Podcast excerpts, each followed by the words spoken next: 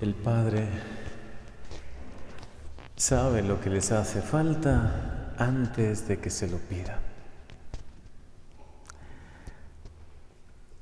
Siempre el misterio de Dios ha sido insondable, desde los principios, ¿no? desde el principio, y incluso lo vamos descubriendo en la Biblia, en la palabra de Dios.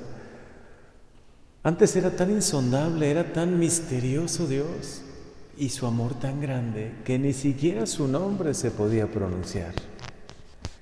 Yahvé. Quien veía a Dios temía hasta por su vida porque tenían ese concepto de Dios, ¿no? Un Dios tan poderoso, tan omnipotente que quien lo viese cara a cara hasta podía temer por su vida, pero Moisés comenzó a revelarnos un rostro diferente de Dios. Él sí pudo hablar cara a cara con Dios. Él pudo dirigir esas primeras palabras, ser escuchado. Dios quiso hacer una alianza de amor, no de temor. Nunca la alianza que ha hecho con nosotros está basada en el temor, nunca.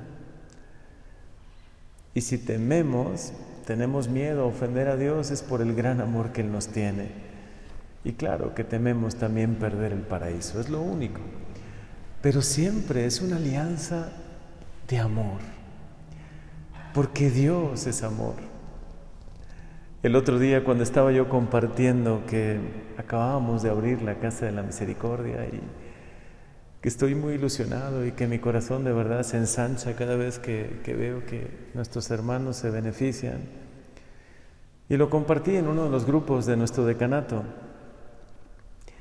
El padre Gus, al que admiro mucho, el padre Gustavo, nada más puso, Dios es amor. Y me dejó pensando, ¿no?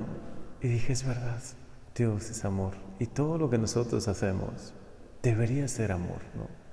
Debería estar basado en el amor. Venir aquí a encontrarlo por amor, porque necesito encontrarme contigo, Señor, tú que eres amor. Tú que eres luz, tú que eres un Dios maravilloso. Es verdad, hay muchas cosas que no entendemos, hay misterios en la vida que todavía nos cuesta entender porque nos supera, ¿no? Por mucho.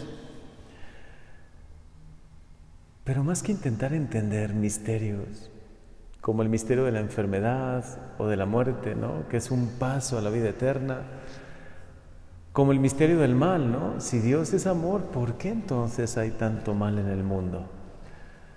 Y sin duda que es un misterio todavía indescifrable. Muchos filósofos intentan explicarlo como el misterio de la libertad humana.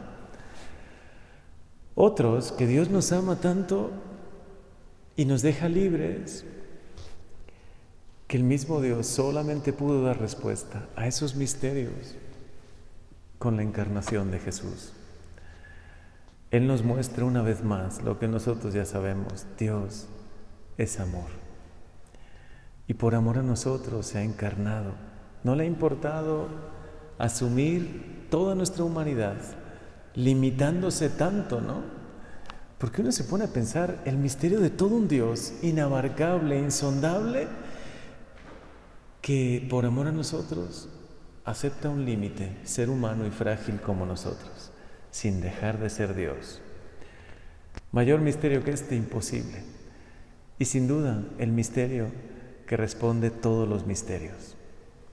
Dios de verdad nos ama. Dios es amor. Y su amor se ha manifestado en la cruz, pero también en la resurrección y también en la promesa del cielo y en la vida eterna. Y es que su amor por todas partes nos habla, desde la creación, desde el punto, desde el momento en el que hizo todo con tanta belleza, nos está diciendo, ven toda esta belleza creada, todo esto es amor, porque yo les comparto mi ser.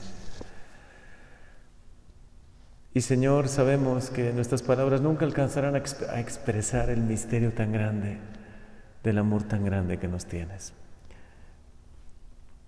Pero con nuestras pobres palabras intentamos poco a poco, poco a poco, por lo menos manifestar un poquito de ese amor tan grande. Este Padre Dios de amor y de misericordia nos ama y conoce todo lo que hay en nuestro corazón. Por eso cada vez cuando amaneces, cuando abres los ojos, cuando hay algo que te cuesta entender, cuando estás ante algún misterio en tu vida, solamente dile, Señor, tú eres inabarcable, insondable, eres Dios poderoso, Dios eterno, Dios lleno de misericordia. Y tú además me conoces perfectamente. ¿Qué más te puedo decir?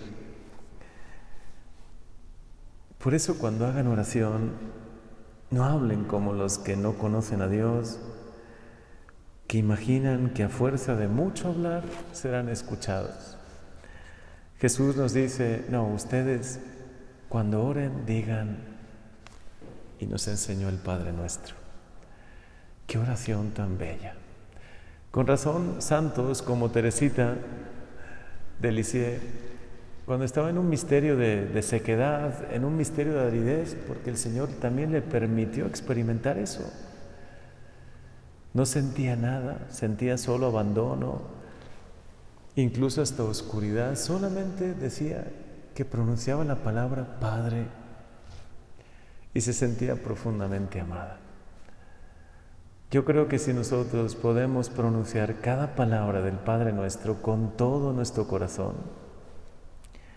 nos daremos cuenta que somos profundamente amados y que no necesitamos decir mucho para ser escuchados y que aunque haya cosas que te superen y que no sepas ni siquiera cómo expresarlas, solamente di, ponte ante este Padre bueno, lleno de amor y dile, Padre, tú me amas, me conoces, me buscas, tú tienes preparado para mí no solo el don de la vida que a veces parece tan corto y tan misterioso, sino que además tienes para mí el cielo.